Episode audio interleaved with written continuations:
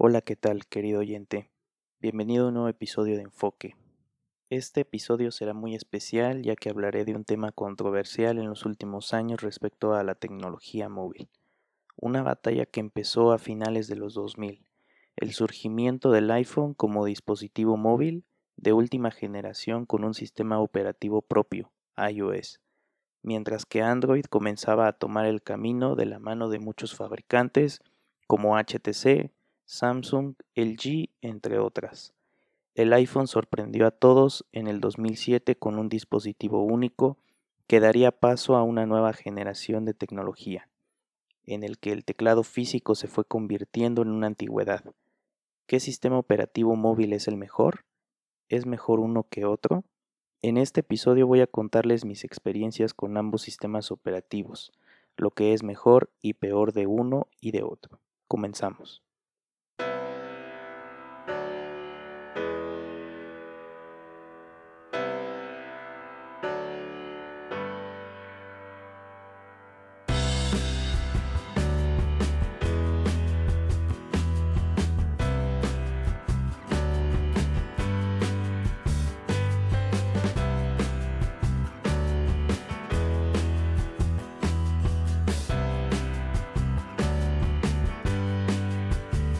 Que nada, comentarles que este episodio va a ser uno de los más profundos de todo el podcast, así que espero que puedan digerirlo y también trataré de hacerlo lo más ameno posible. ¿Qué fue primero para mí? Ambos sistemas operativos llegaron uno detrás del otro. Con el que tuve una primera experiencia fue con iOS. Si recuerdan un poco, en cuanto a mis episodios anteriores, el iPod Touch fue uno de los dispositivos que utilicé en la preparatoria. Yo tenía un teléfono principal que era un BlackBerry. Android llegó después, mucho tiempo después, eh, con un Moto X, que todavía recuerdo que empezaba a tener Android 4.4 KitKat. Previamente había visto varios dispositivos Samsung y LG de, varios amigos y conocidos, pero estoy hablándoles de las primeras versiones de Android, probablemente entre la segunda y la tercera versión, que todavía no eran las más conocidas y que no tenían mucho que dar. iOS comenzó siendo una experiencia distinta para mí, a pesar de que no traía una gran ventaja de Android como es la personalización a mí lo que más me intrigó fue ver todo en un dispositivo tan compacto y, delgado. La App Store, que en ese tiempo comenzaba a abrir sus puertas para todos los desarrolladores, lo mejor en esa época eran los juegos. Eran lo que más me gustaba, además de poder tener un explorador de internet como Safari y la conexión vía Wi-Fi. Llegó el jailbreak como una alternativa de mejora, pero no era lo más adecuado. Lamentablemente ese iPod Touch de segunda generación se quedó estancado en iOS 4.2.1 y desde ahí comenzó a perder el sentido para mí. Yo me preguntaba cómo Apple era capaz de dejar de darle soporte a un dispositivo que en su estreno era el mejor dispositivo. Ahí comenzaba a entender que tenías que comprarte el nuevo dispositivo en turno para disfrutar de lo último en tecnología. Fue ahí donde me desprendí de iOS y comencé a utilizar Android. Después de tener el último BlackBerry, tuve un paso breve con un iPhone 3G que poco tiempo dejé atrás al no tener más actualizaciones, tal como ocurrió con el iPod Touch. No tenía el mínimo interés por tener un móvil perfecto. Se dio la oportunidad de tener ese Moto X de primera generación, un modelo bastante ligero, muy delgado y con grandes prestaciones, más allá de lo que podía darme ese iPod Touch o el iPhone. Yo veía a Android como una posibilidad de crecer y sí que lo hizo. Lo que más me gustó de ese dispositivo fue la personalización, añadir widgets, diferentes packs de iconos, hasta una interfaz visual distinta a la que todos tenían de, de fábrica. Pasando a otros elementos, la cámara de fotografía que se activaba apenas haciendo un movimiento ligero de la muñeca, los primeros años de Google Now con el comando OK Google, Un sistema fluido y sin tanto problema fue lo que más me cautivó. Estaba seguro que me iba a quedar con Android. Algo que me detuvo en un principio fue el precio tan elevado del iPhone. Los nuevos iPod Touch en sus generaciones eh, cuarta y quinta a mí no me agradaron mucho y no fueron como que el gran cambio. El cambio entre estas dos generaciones Probablemente para otros consumidores era importante, pero yo sabía que no podía tener dos dispositivos al mismo tiempo, uno sin la función de Internet móvil 4G y llamadas y el otro con lo último en cuanto a innovación. Era algo molesto llevar un iPod Touch con la gran parte de funciones de Internet con Wi-Fi, juegos, aplicaciones y por otro lado un móvil que solamente me iba a servir para llamadas y mensajes. Fue un golpe el que me hizo cambiar. Sí, cuando accidentalmente el Moto X se estrelló con una piedra directamente en el marco superior de la pantalla. Veía que una gran mayoría de gente prefería tener un iPhone que un Android. La respuesta era inesperada al menos para mí. Muchos usuarios se quejaron de que Android podría ser vulnerable en cuanto a virus, entre comillas, y código malicioso cosa que en iOS era algo difícil de ver en esos tiempos, aunque después el jailbreak se podría tomar como un intento de código malicioso, pero no era algo tan fácil de ver en los dispositivos de la gente. En Android, probablemente si te metes a sitios vulnerables o dudosos, el dispositivo puede estar en peligro momentáneo. La publicidad que existe en Internet, algunas que son muy invasivas y molestas, si terminas dando clic por accidente en el sitio equivocado, realmente puedes estar en otra parte, en otra dimensión, donde tu dispositivo está contaminado. A mí no me ha, tocado, no he tenido ese caso desafortunado, pero sí he visto varios dispositivos dañados por esas situaciones. Otra desventaja, entre comillas, que le veo a Android es de que tenía muchas opciones de personalización.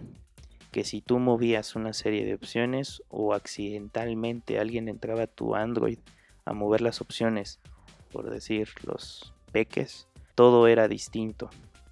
En el iPhone lo más común era el código de, números. Por seguridad, muchos usuarios de, de Android Em, algunos les gustaba, algunos no les gustaba tener el código hasta que por las mismas cuestiones de privacidad se hizo algo cotidiano. En resumidas palabras, el iPhone se estaba volviendo popular por su simpleza, por la estrategia de mercadotecnia que Apple estaba dando, por estar en un segmento distinto y por tener una única versión. Claro, hasta que llegó el iPhone 5S y 5C en un mismo lanzamiento, y posteriormente el iPhone 6 y 6 Plus. El Moto X terminó su etapa en mi vida. Por esa necesidad de tener un iPhone decidí cambiarlo por un iPhone 4. Algo tonto, una decisión que no me beneficiaba en el corto plazo. Aunque a mí lo que me fascinaba de ese iPhone era el tamaño, su cuerpo de cristal en la parte posterior y una de las partes que en ese tiempo estaba en duda, el sistema operativo, me gustaba iOS. Algunas aplicaciones como WhatsApp, por mencionarles alguna, cambian en su estilo visual. Eso es algo que me agrada de iOS. Sus aplicaciones tienen una interfaz más limpia y la parte inferior donde están las opciones de la app en cuestión lo hacen especial. Últimamente, iOS se ha convertido en algo esencial en mi vida tecnológica. Hoy tengo la fortuna de tener un ecosistema fiable. Yo no podría imaginarme algo distinto con Android. En cuestiones de tabletas, la competencia quizás sea más fuerte. Mi top 3 de tabletas es el iPad, una Galaxy Tab y probablemente una Xiaomi Mi Pad. Esos son como que las tabletas que más he visto en el mercado y al menos las que veo que tienen potencial para ser vendidas. El iPad es un dispositivo muy especial para mí que seguramente les contaré todo lo que conlleva tener un iPad y que realmente puede convertirse en tu dispositivo principal de trabajo. Eso ya lo abordaremos en otro episodio. Ahora les quiero contar los puntos favorables de uno y de otro. En resumen, iOS me parece que el número de aplicaciones que vemos en la App Store son con menos probabilidad de ser fraudulentas. Los estilos visuales son muy minimalistas, las aplicaciones nativas tienen un diseño curioso. El cambio más fuerte que ha tenido ha sido de iOS 6 a iOS 7, si ustedes recuerdan. Anteriormente los iconos eran mm, tal vez monótonos y después de ese cambio a iOS 7 dieron un, un salto más. Las aplicaciones que encuentras en la App Store en su mayoría son más avanzadas conforme va pasando el tiempo. Eh, hay más utilidades para descargar en el caso de edición de fotografía, edición de video, para hacer diversas tareas en el iPhone o en otro dispositivo con iOS. También las actualizaciones son más seguidas, que últimamente están sirviendo para corregir errores que van saliendo en los dispositivos, algo que se agradece al menos para aquellos que desembolsan una cantidad importante de dinero y quieren tener su dispositivo actualizado. Y también algo que me gusta mucho es el entorno cerrado de mensajes y llamadas, en este caso FaceTime y iMessage, que puedes compartir mensajes de texto directamente entre dispositivos iOS o también entre dispositivos Mac, por citar un ejemplo. Y de Android, mis puntos o los puntos positivos que yo le veo al sistema operativo es que la personalización no tiene límite. Realmente puedes añadir, cambiarle, añadirle, quitarle, puedes hacer de tu sistema operativo lo que tú quieras, darle el estilo que tú quieras. Entonces esa es un, es un gran punto a favor. Después vemos que los dispositivos que tienen este puerto eh, a veces micro USB en las últimas épocas que ahora ya se está cambiando por USB tipo C que puede ser utilizado para conectar un sinfín de accesorios. Puedes utilizar este sistema operativo Android con una gran variedad de fabricantes, dígase Samsung, LG, Huawei, HTC, ZTE, inclusive Google ya se aventuró con su Google Pixel, que anteriormente era Nexus, pero ahora el Pixel toma una nueva dimensión, al menos para que Google esté presente dentro de fabricantes que, tienen móviles disponibles con Android. También el dispositivo puede utilizarse como un USB libre para transferir archivos, ya sea con un ordenador o inclusive dentro de esas ventajas de conectar accesorios puedes conectar un disco duro externo, puedes hacer muchas cosas que son útiles. También la variedad de precios en cuanto a los dispositivos, puedes adquirir una gama de entrada o puedes adquirir un móvil que ya tenga cierto estándar de calidad, gama premium como se le conoce. Aunque repito, varían mucho en cuanto a precios, eso hace que tú puedas destinar tu dinero correctamente conforme a lo que tú necesites, dependiendo las características que quieras utilizar en un móvil. Ahora las desventajas, muy importante también, en iOS es una única capa visual, no hay personalización alguna. Entre iPhone, iPad y iPod Touch no se puede utilizar en ningún otro dispositivo. Tú no vas a encontrar ningún otro dispositivo móvil que no sean estos para utilizar iOS. No hay compatibilidad con muchos accesorios, salvo los oficiales de la marca, que muchos te sugieren que los utilices, debido a que también algunos conectores no están certificados por Apple. Entonces tienes que asegurarte que sea made for iPod, iPhone, iPad, que lo puedes identificar con las siglas o el acrónimo MFI. Si llega el final de una actualización o versión para el dispositivo que estés utilizando, por citar un ejemplo rápido, el iPhone 5 ya no soportó iOS 11, el dispositivo se queda sin soporte. Es decir, que muchas funciones que puedan salir posteriormente para el iPhone o para el iPad o cualquier otro dispositivo que salga en un futuro si ya no está soportado por Apple, el dispositivo ya no recibe ninguna actualización. Y por último punto, la ralentización conforme pasa el tiempo.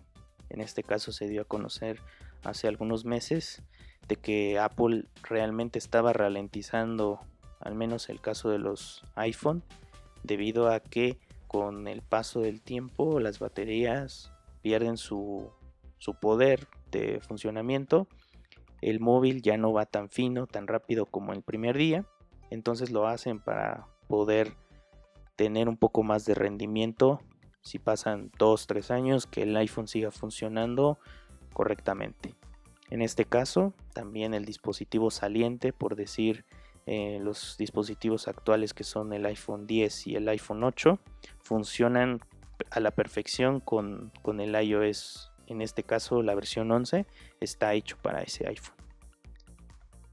Terminando con Android, vemos que la vulnerabilidad mayor ante ataques maliciosos en cualquier sitio web, como lo comentaba anteriormente, y las aplicaciones de dudosa procedencia que pueden estar en la Google Play Store. Si tú buscas, por decir, una herramienta para poder eh, evaluar o ver cómo se comportan las redes inalámbricas que tienes alrededor, hay muchas aplicaciones que realmente no cumplen su función y son fraudulentas. En todo caso, te roban información o te roban alguna otra cosa interna en el teléfono que de hecho, si te das cuenta, cada vez que instalas una aplicación en Android, te pide permiso para acceder a ciertas funciones o partes del, móvil. Entonces hay que tener mucho cuidado con estas aplicaciones. Las actualizaciones no son iguales en todos los dispositivos.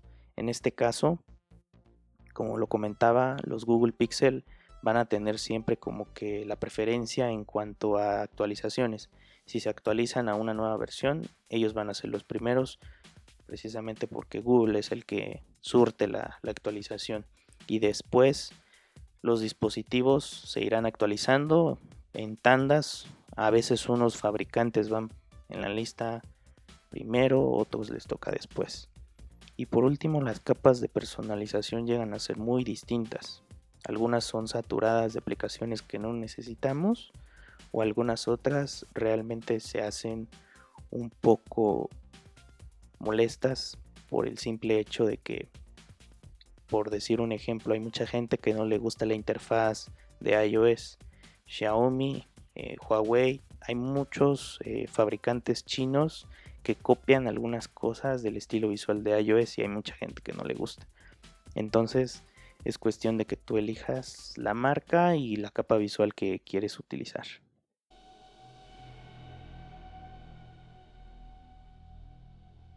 ¿Qué tal? ¿Cómo, ¿Cómo ha ido todo? Ya este soy yo hablándoles un poco sin el guion que había preparado para este episodio. Espero que sea de su agrado. Me gustaría que este episodio en especial lo escuchen las personas que tengan dudas en cuanto a la elección de un móvil con Android o con iOS. Y si ya estás en Android, elegir el móvil adecuado para ti.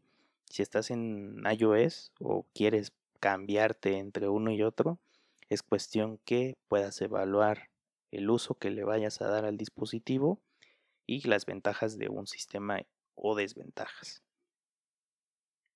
También te sugiero que puedas revisar cada característica eh, paso por paso para que sepas realmente si estás gastando el dinero adecuado en un dispositivo. Hay muchas veces que nos fiamos por los nombres, en este caso mucha gente, a decir verdad, compra el iPhone por muchas cosas, factores como la mercadotecnia, que la verdad creo que es un nivel de mercadotecnia increíble. Poco a poco Apple ha ido metiéndose con todo el mercado, ya no solamente con aquellas personas que en este caso tienen dinero de sobra, por así comentarlo, sino también que hay mucha gente que ya está haciendo un esfuerzo económico mayor para poder comprarse un iPhone. Pero no te preocupes, realmente el tener un dispositivo con iOS o con Android siempre va a tener algo bueno.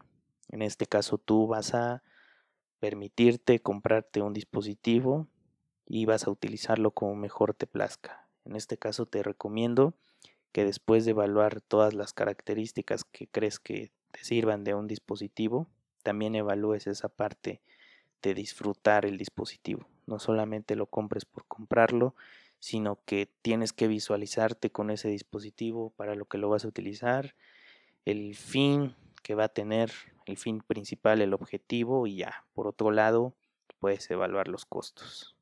Así que no tienes que aprisionarte o sentirte prisionero de, de un móvil porque tú eres el, él o la que va a manejar ese móvil. Entonces no, no debe de ser un tema agobiante. Y como, como te dije antes, espero que este episodio te, te agrade. Y bueno, espero que, que el próximo miércoles tenga otro tema interesante para ustedes.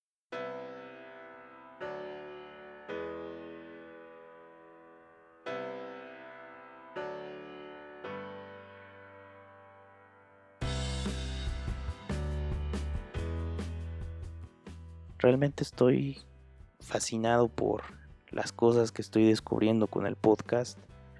Estoy yendo a paso agigantado, cosa que, me pone feliz y que espero que ustedes también se sientan contentos de, escucharme.